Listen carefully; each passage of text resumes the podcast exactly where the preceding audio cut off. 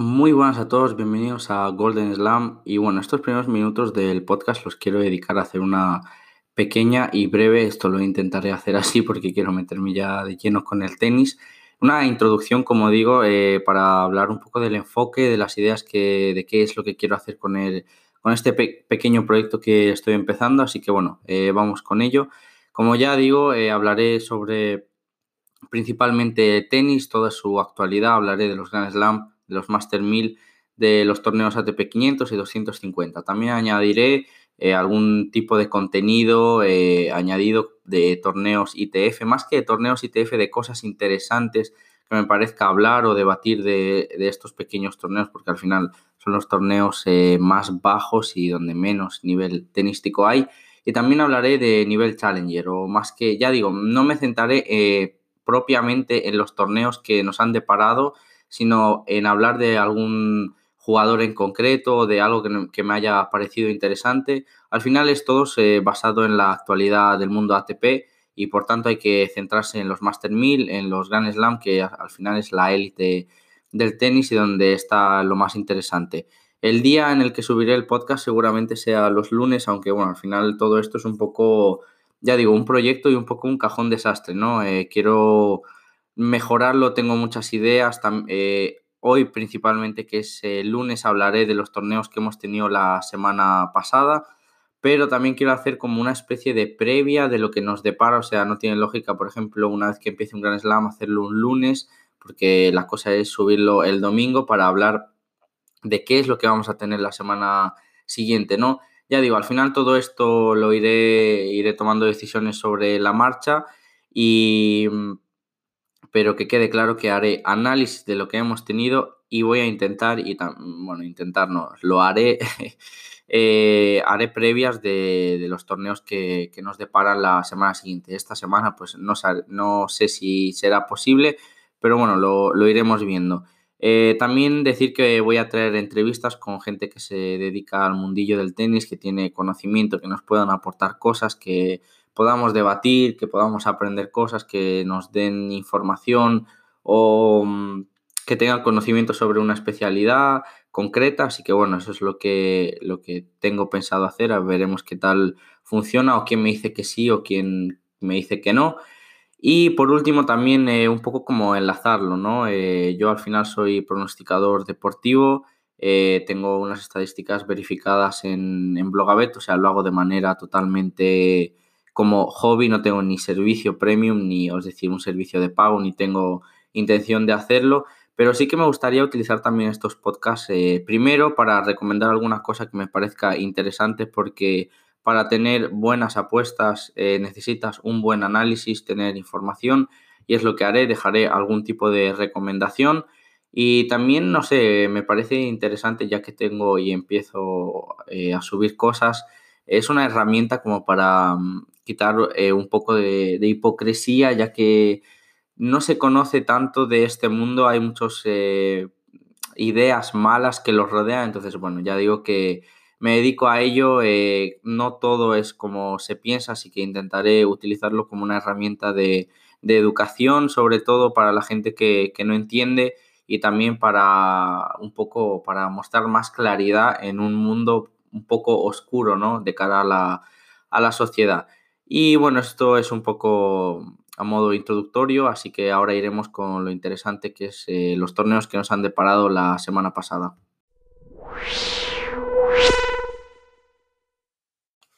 Y bueno, vamos ahora con lo interesante, los tres torneos que hemos tenido la semana pasada, el ATP de Pune, el ATP de Montpellier y el ATP de Córdoba en Argentina. Eh, primero voy a explicar un poco el título, ¿no? Ya que más de uno se habrá pensado que se me ha ido la olla o no pillara lo de la resaca eh, de la Australia Open. Y es porque un poco es la sensación que tuve yo después de. al día siguiente de, la final de la Australia Open. O sea, en la Australia Open tuvimos una final brutal entre Dominic Thiem y Novak Djokovic, cuatro horas de partido. Eh, en un quinto set tuvimos ahí la tensión de ver si era el primer Grand Slam de Team ya que se quedó a un set o bueno, al final la gran gesta de, de Djokovic y ya digo, un nivel y una calidad tenística abrumadora. En cambio, 24 horas después tuvimos un igual de apasionante partido entre Ivo Karlovic y Steve en Pune. Y es como, yo cuando me puse a ver el partido, es como, realmente pensé, parece que juegan a deportes diferentes.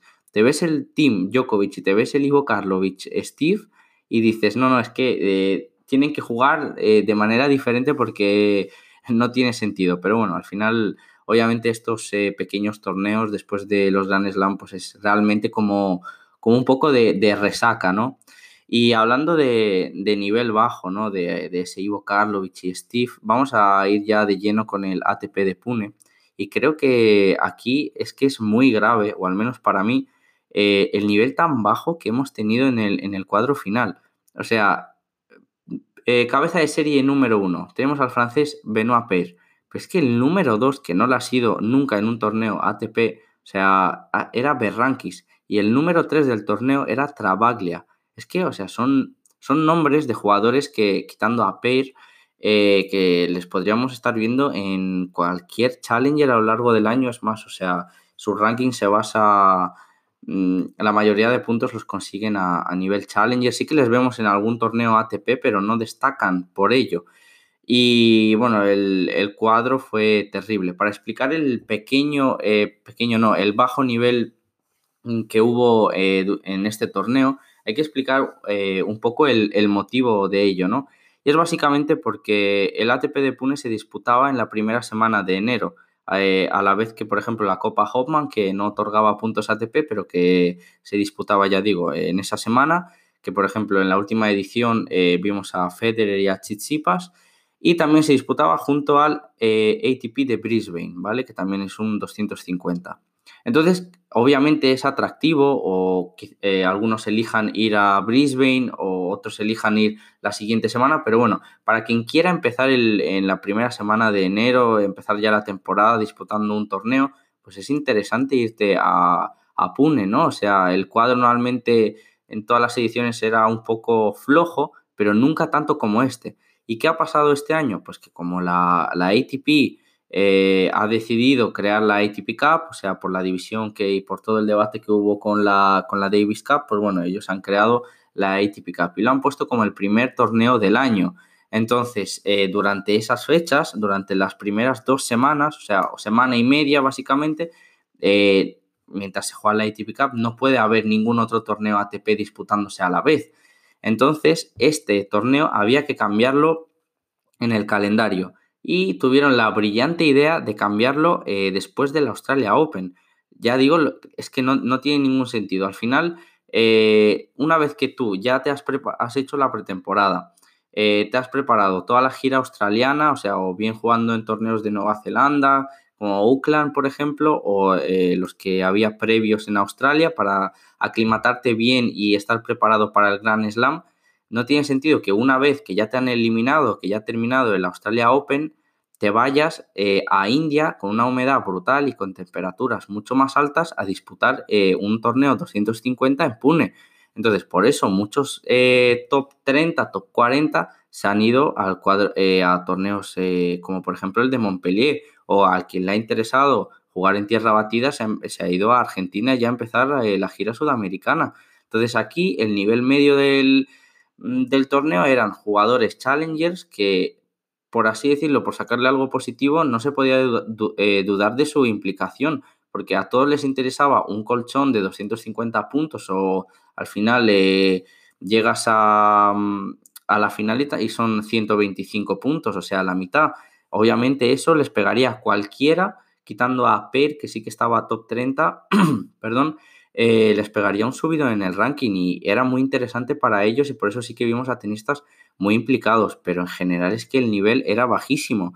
Entonces, eh, aquí mm, la pregunta que yo hago es, ¿este torneo o lo ubican en otra semana? Porque la ATP Cup se supone que obviamente no va a haber una fusión con la Davis, por tanto la ATP Cup se va a seguir disputando en esa semana. Entonces, o esto lo mueven como estaba antes en alguna de las semanas eh, antes de, la Australia Open o como lo pongan después, es que, o sea, la audiencia televisiva, este torneo no les va a interesar ya ni a sponsors ni a, ni a, ni a las propias televisiones. Es que eh, no estamos hablando de un challenger, es que hablamos de un torneo ATP. Entonces la cosa es, ¿tienen los días contados o lo ubican bien?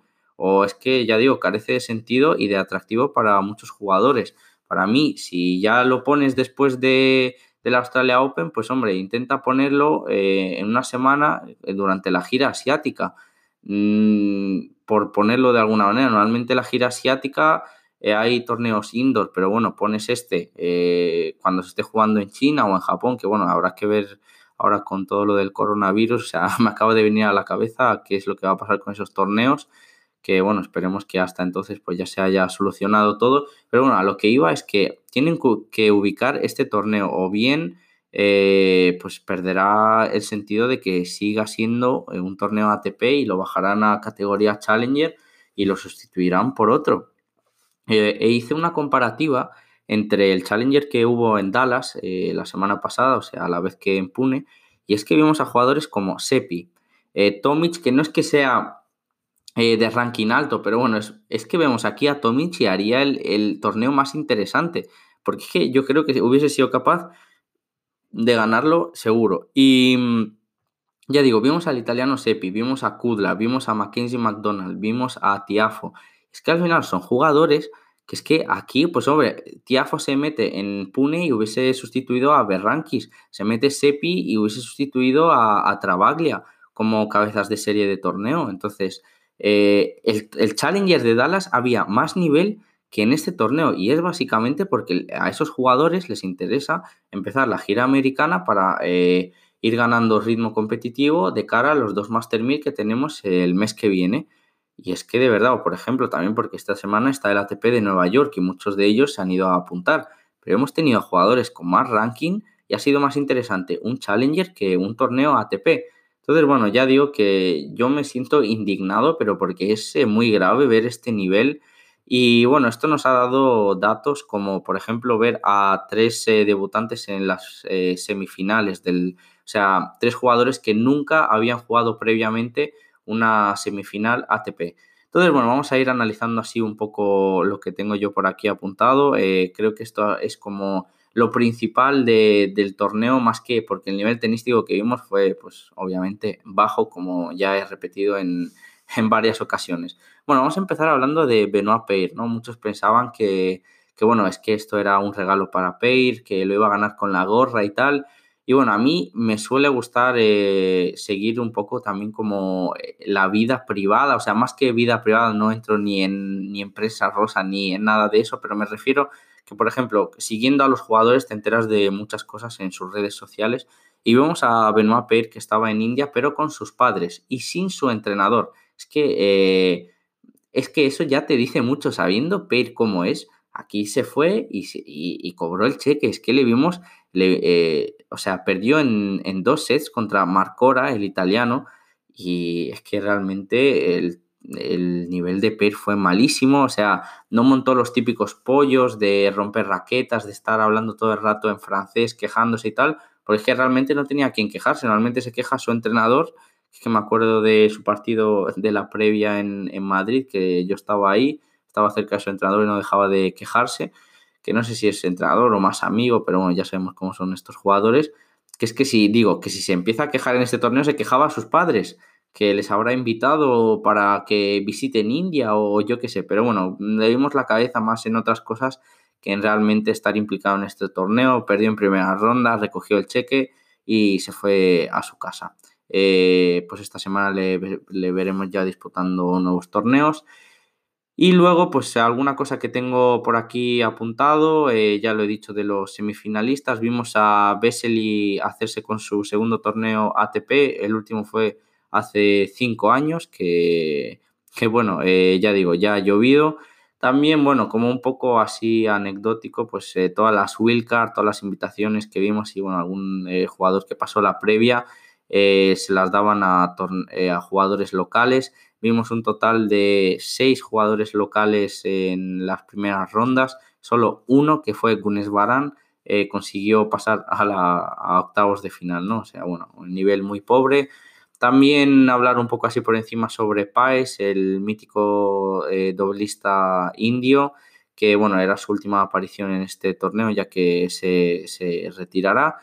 Y bueno, poco más, ¿no? Yo creo que los tenistas indios en, nivel individual pues carecen de mucho nivel para plantarse, por ejemplo, en el, en el top 50, pero lo mejor que tienen es en dobles, ¿no? Como por ejemplo Bopana o como el, como el propio Paes. Y poco más que destacar, o sea, vimos una final eh, más o menos disputada, ¿no? Vesely acabó ganando el torneo, pero salvó varios puntos de partido en sus eh, partidos anteriores. Ya digo, hubo tensión y tal por la implicación, pero bueno, a nivel tenístico eh, muy bajo y a mí por lo menos no me llamó nada la atención y veremos, ¿no? Veremos, es interesante ver qué es lo que, eh, lo que le depara el futuro a este torneo porque o lo reubican bien o este torneo desaparecerá muy pero que muy pronto. Así que bueno, iremos ahora con el ATP de Montpellier.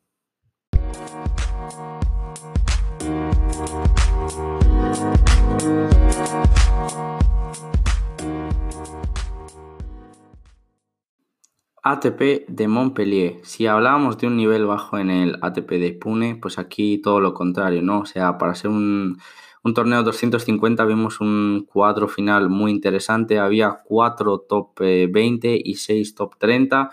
Eh, cabeza de serie número uno Gael Monfils y el número dos también David Goffin.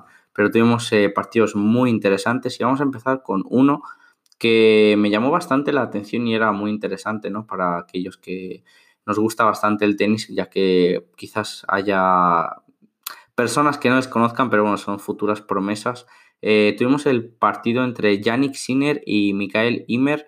Es un partido que ya vimos en, la, en el torneo este que se hace a final de temporada, que es como eh, de la Next Gen y que bueno, intentan meter ahí cosas eh, nuevas, como por ejemplo que haya coaching o quitan eh, lo del pasillo de dobles en las pistas y tal. Eh, fue un partido muy interesante, juegan las mayores promesas y bueno, tiene reglas diferentes, pero ahí vimos a un Yannick Sinner que, realmente arrasó en ese torneo y fue como un poco su carta de presentación.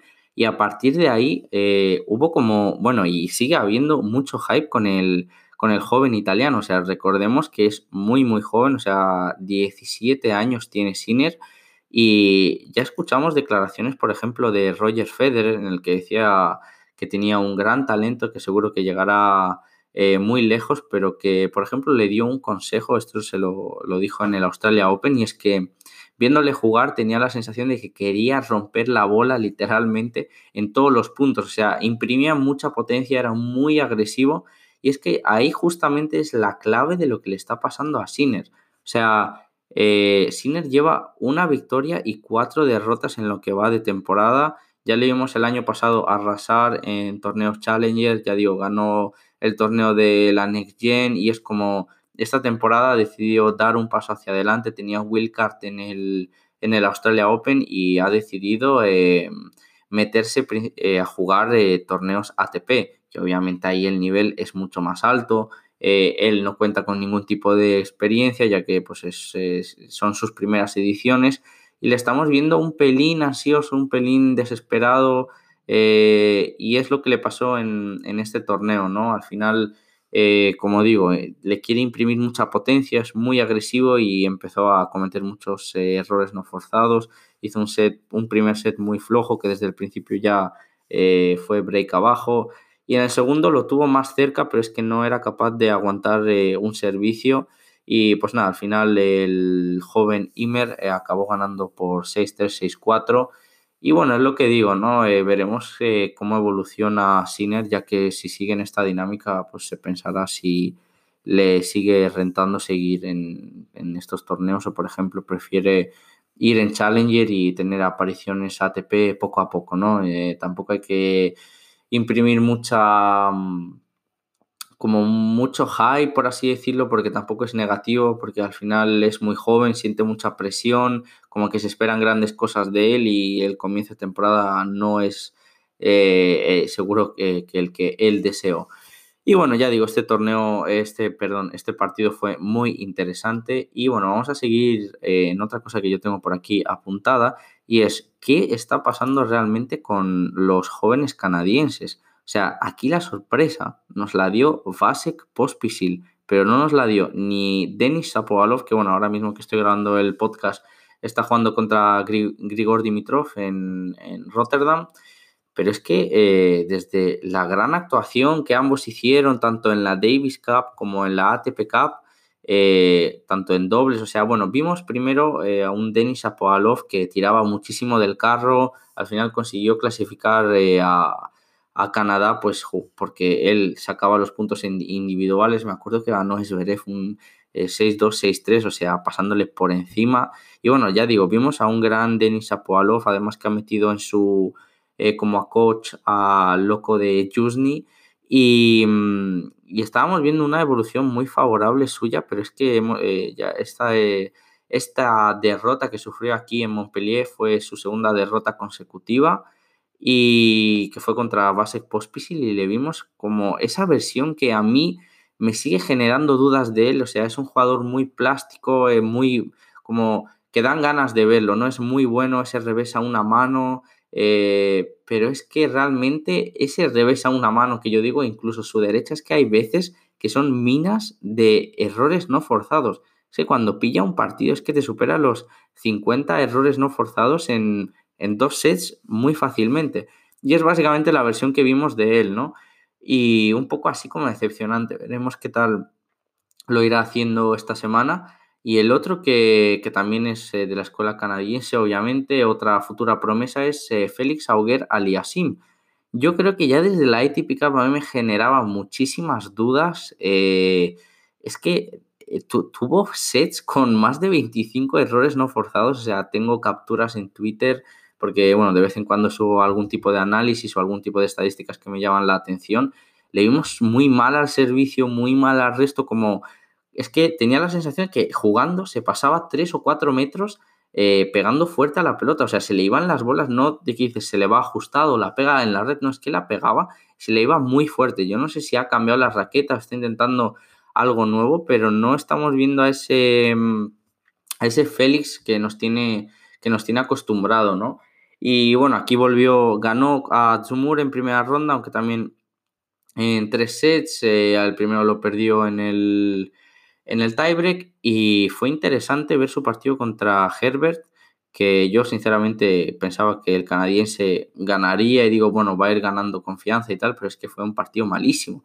Que es lo mismo que estoy diciendo ahora, errores no forzados, irregularidad con el saque y realmente aquí no estuvo nada bien en, en los momentos tensos. Eh, al final Herbert acabó ganando en 7-6, eh, 7-5, o sea, un break al final del partido y también un tiebreak malísimo de, de Auger. Y es lo que digo, ¿no? Vimos una muy buena presión de los canadienses y ahora veremos que, cómo van a lo largo de la temporada, ¿no? Había como ganas de ver una buena evolución suya, fue un muy buen comienzo. Al final el papel de Canadá en, el, en, el, en la ATP Cup fue buena y ahora estamos viendo derrotas malas, les vemos descentrados y eh, una de cal y, una de arena. O sea, vemos ahí, por ejemplo, la de Basek Pospisil en la final contra Gael Monfils. O sea, eh, creo que fue la parte positiva de todo este Team Canadá, por así decirlo. No le vimos a Pospisil en la ATP porque prefirió irse a jugar Challengers y tal.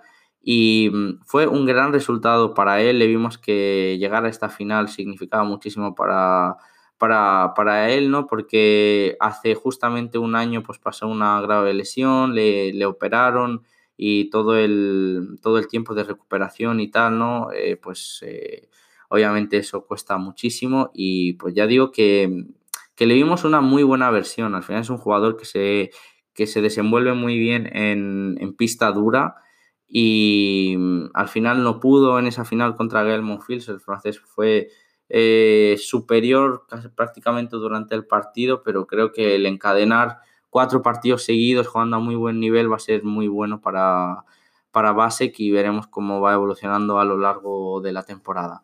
También vimos a un Krajinovic que para mí se plantó en las rondas finales del torneo un poco por un cuadro bastante facilillo.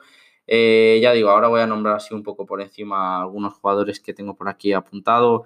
Vimos a Dimitrov eh, perder en su primer partido, eh, como siempre, muy regular el búlgaro. a Pablo Carreño Busta también perdió en su primera ronda. David Goffin, que sí que llegó a semifinales y perdió contra Basic Pospisil, pues vimos a un muy buen, a mejor David Goffin. Sabemos que en estos torneos se, acaba desenvolviendo muy bien. Eh, al final es un eh, tenista muy completo que te juega bien tanto en arcilla como, como en pista dura, pero veremos, ¿no? Eh, yo veo al belga seguramente hacerse con alguna, algún torneito de estos seguramente muy pronto. Y, y como nota positiva ya para terminar y hablaremos un poco de, de Gael Monfils. Eh, la vuelta de Richard Gasquet, que volvía de, lesión, ya es un jugador bastante veterano y las lesiones van pasando factura. Y aquí eh, hablaré de lo importante que es el head-to-head a la hora de analizar y de pronosticar los partidos. O sea, eh, tenía, Gasquet salía de no favorito contra Gilles Simon y tenía un, head-to-head muy, muy favorable, si no me equivoco, 10-2 para Gasquet. Eh, para quien no sepa, el head-to-head son los enfrentamientos individuales que han tenido. Pues Gasquet ganó 6-4, 6-4, pero es que también contra Feliciano López, que, había, que venía de ganar a Humbert, eh, también tenía el head-to-head ganado con un 8-2 o un 7-2 si no me recuerdo mal, y también le ganó en tres sets y eso que ya aquí fue como un poco la parte negativa, ¿no? Le vimos pedir fisio eh, por molestias en, la ingle y al final contra Pospisil, pues bueno, salió a pista, pero es que se estaba arrastrando, Pospisil le pasó por encima y al final en el segundo set se acabó retirando, ¿no? Para no agravar esa lesión y esperemos que no sea nada y, le ve y veamos pronto al francés que siempre es, eh, es positivo verle, ¿no? Porque tiene, tiene un buen juego. Eh, a mí, sobre todo, su, revés me encanta. Y bueno, vamos ya a hablar con Gael Monfils, el ganador del torneo. A mí por lo menos me sorprende que sea su noveno torneo ATP, ya que habla de que, bueno, todos sabemos que es un tenista que no se ha movido del top 50 a pesar de su gran irregularidad pero es que solo ha ganado nueve torneos eh, ATP, ocho en pista dura. Y nada, es como siempre, ¿no? Eh, yo creo que más que de su calidad, muchas veces, o yo por lo menos dudo, de su implicación en el torneo. Es que yo no sé si realmente eh, va, al final, a lo largo de la temporada, acude a muchos torneos 250, pero ¿a cuántos le interesa? Y es que yo aquí no, no puedo asegurar si iba con muchas ganas o con pocas ganas. Lo que pasa es que se encontró, pues, por jugar en casa, una gran conexión con el público, un muy buen ambiente cada vez que jugaba en la central y vimos esa conexión, ¿no? Gael Monfils, que además es un showman con el público y su primer partido contra Manarino dejó un par de dudas y tal, pero bueno, al final de ahí, tanto contra Gombos como Krajinovic como Pospisil, eh, ganó 2-0, muy fácil y siendo muy superior, ¿no? Ya digo, noveno título para, para Gael. Esperemos que nos muestre más esta versión ya que eh, nos encanta y, y, nada, era muy buen torneo, aunque vimos a, como ya he dicho anteriormente, a varios eh, nombres que esperábamos más, por ejemplo, de Dimitrov o de Carreño, esperábamos verle en las rondas finales. Y aquí eh, luego hablaré de un tenista muy interesante que será una de las secciones del podcast, que será ir conociendo a tenistas eh, que digamos que están pegando ya el salto en ATP. Ojito con el finlandés Rusubori. Luego hablaremos de él.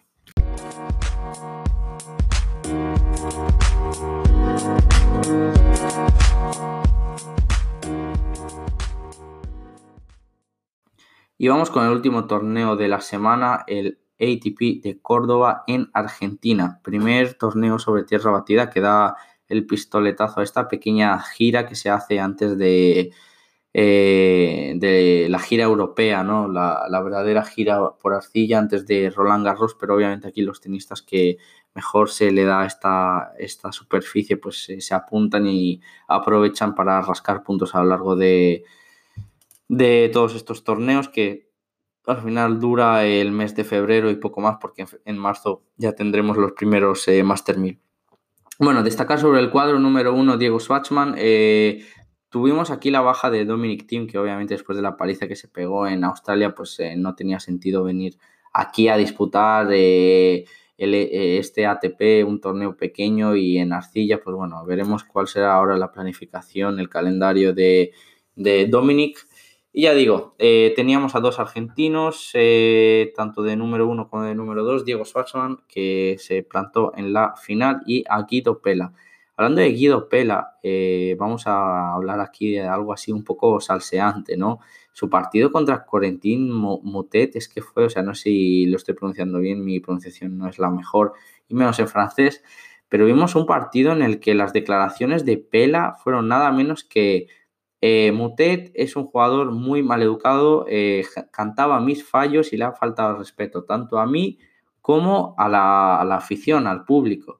O sea, un grave ataque de pela y a mí, o sea, sí que estuve viendo el partido y vi eso que reclamaba Pela, ¿no? De que celebraba sus fallos y tal, pero Mutet es un jugador muy joven, muchas veces vemos este tipo de, de implicación, ¿no? Se intenta automotivar y no es el primero, es que mm, me acuerdo, bueno, me acuerdo, no, es que Jaume Munar es, es prácticamente en cuanto a eso igual que Mutet, celebra cualquier punto, es como una manera de automotivarse, de darse positividad, más que de distraer o de, de meterse con el rival, ¿no?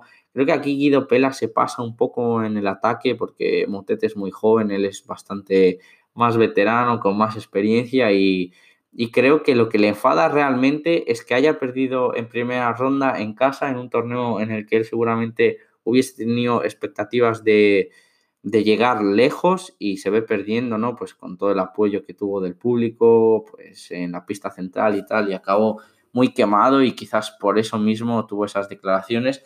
Pero es que ahí no se queda todo. Vimos una respuesta de Motet en sus redes sociales donde alegaba, bueno, como con un texto de, estos de motivación diciendo que no era perfecto, que él solo intentaba mejorar y que, nadie es perfecto, que todos cometen fallos, tanto tú como yo. Y era un poco respuesta a, pela, ¿no? Ya que pues obviamente el francés se sintió atacado. Eh, no sé si en los próximos torneos tendremos eh, a repetición de este partido, ¿no? Es posible, pero bueno. Eh, eh, va a estar interesante por lo menos verlo porque, madre mía, después de esas respuestas y ese ataque de pela, es interesante.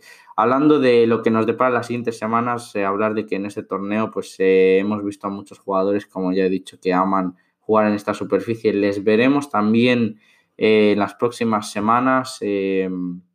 esperaos cuadros muy parecidos.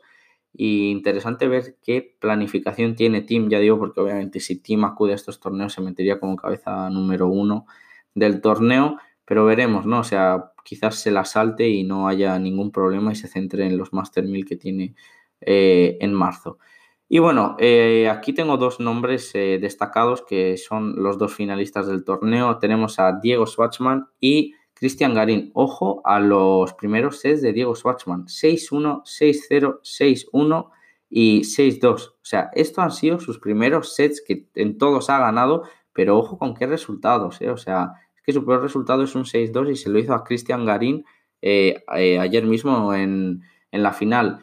Siempre empezaba muy enchufado, tuvo mucho apoyo del, del, público, si es que realmente su staff estaba lleno de familiares, su pareja, amigos, eh, aparte de todo el staff que tiene de, entrenadores, ¿no? Y por eso le vimos con una implicación brutal, eh, muy motivado durante todos sus partidos, pero ayer pues, vimos como una desconexión todo el rato, porque ayer, eh, después de ese 6-2, también tuvo oportunidades de, ganarle el saque a, a, Garín y ya ponerse con ventaja en el segundo set y estar a nada de cerrar el torneo, pero cuando Garín le dio, apretó un poco más, estuvo más acertado, porque bueno, el chileno al principio empezó muy mal, vimos a un Diego Sochman que estaba como más atento de lo que pasaba fuera de la pista que realmente de su estado, ¿no? Al final es que eh, el segundo set fue 6-4 para Garín y eso que lo pudo empatar 5-5 Diego Schwartzman y es que el último set es un 6-0, 6-0, eh, ya digo, un, el Peque estaba totalmente perdido en pista, muy atento, o sea, más que atento, como quejándose, eh, como ese body language, ¿no? Al final lo que, lo que transmites es mucha negatividad y es lo que le pasó, se quemó mucho y bueno, al final acabó perdiendo.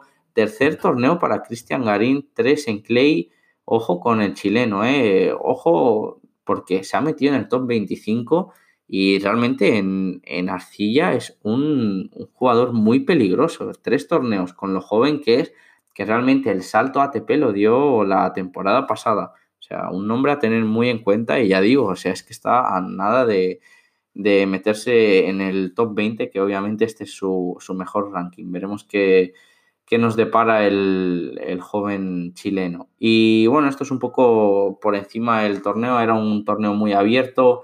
Eh, vimos a, por ejemplo, a Ramos, eh, Albert Ramos, pues que llegó ahí en ese partido contra Diego Schwartzman, que lo llevó al tercer set, pero al final no pudo.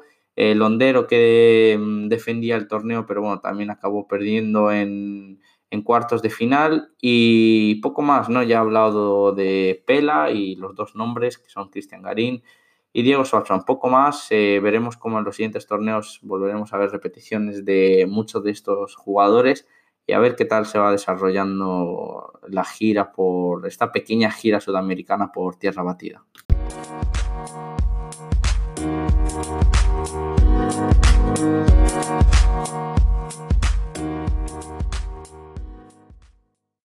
Y como ya he dicho previamente, volvemos al ATP de Montpellier, pero ahora no para hablar eh, en sí del torneo, sino para centrarnos en, en un joven finlandés de 20 años, Rusubori, que ha hecho su debut en un torneo ATP, pero es que menudo debut y realmente creo que intentaré traer en el podcast, ya digo, jugadores para que cuando les veamos próximamente en, torneos ATP, digamos que sean jóvenes promesas que, que, a mí por lo menos me llamen la atención.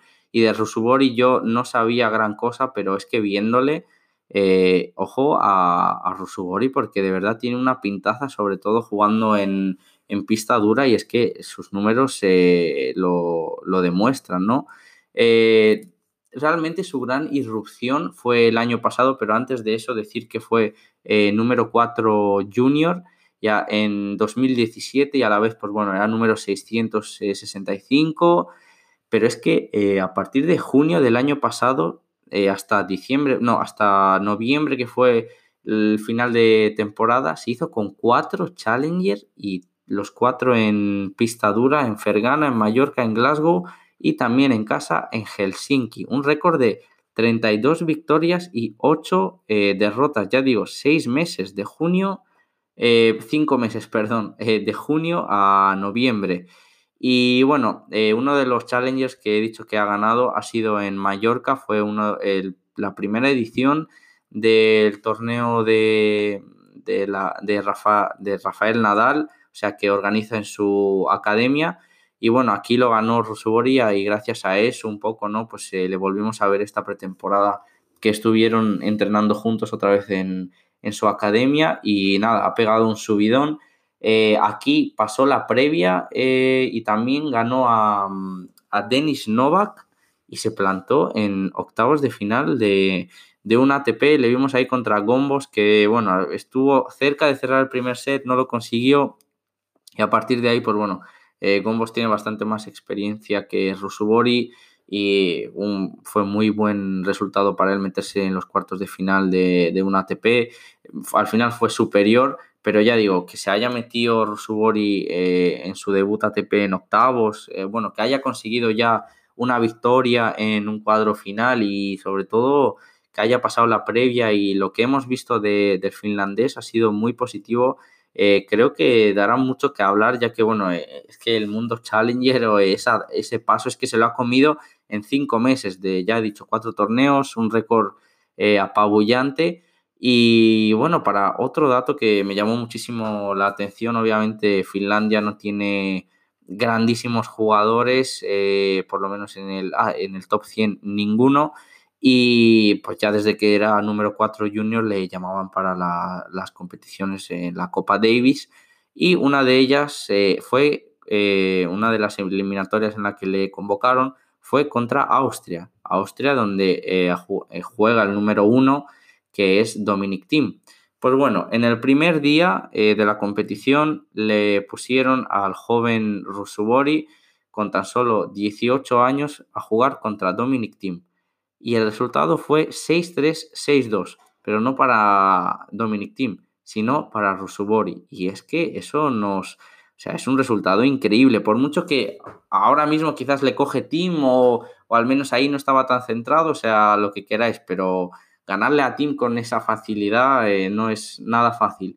Y ya digo, es un jugador muy, muy potente, un muy buen saque, derecha, juega también bien de fondo.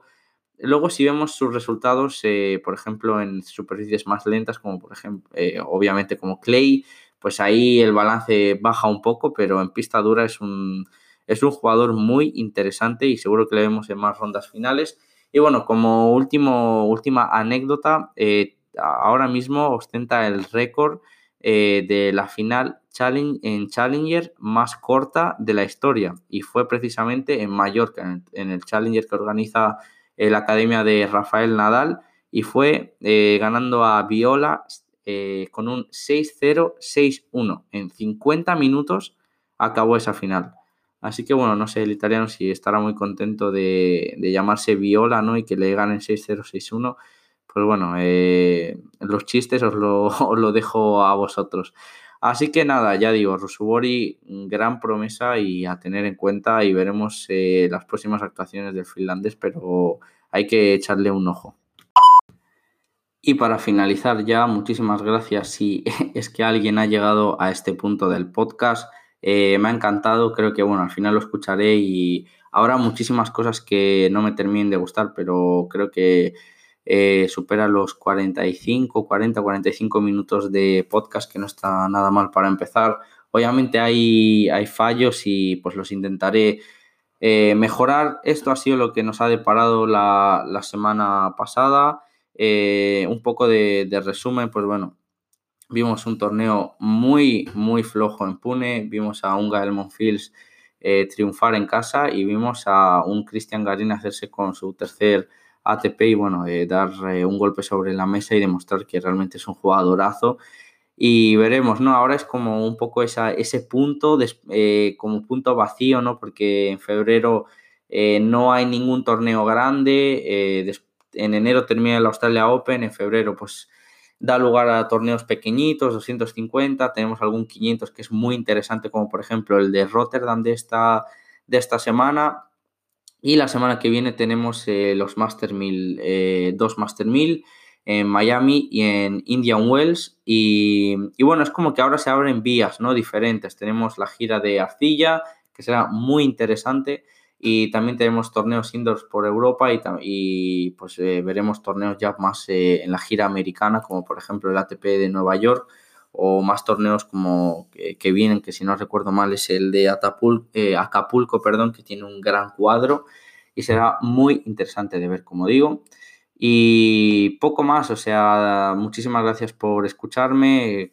dejaré, bueno, mi Twitter que es imarin doble barra baja 19, o sea, en la foto del propio podcast lo tenéis. El podcast estará subido en, Spotify y en Anchor y también pues eh, en YouTube. Y poco más, de verdad, eh, muchas gracias y nos escuchamos.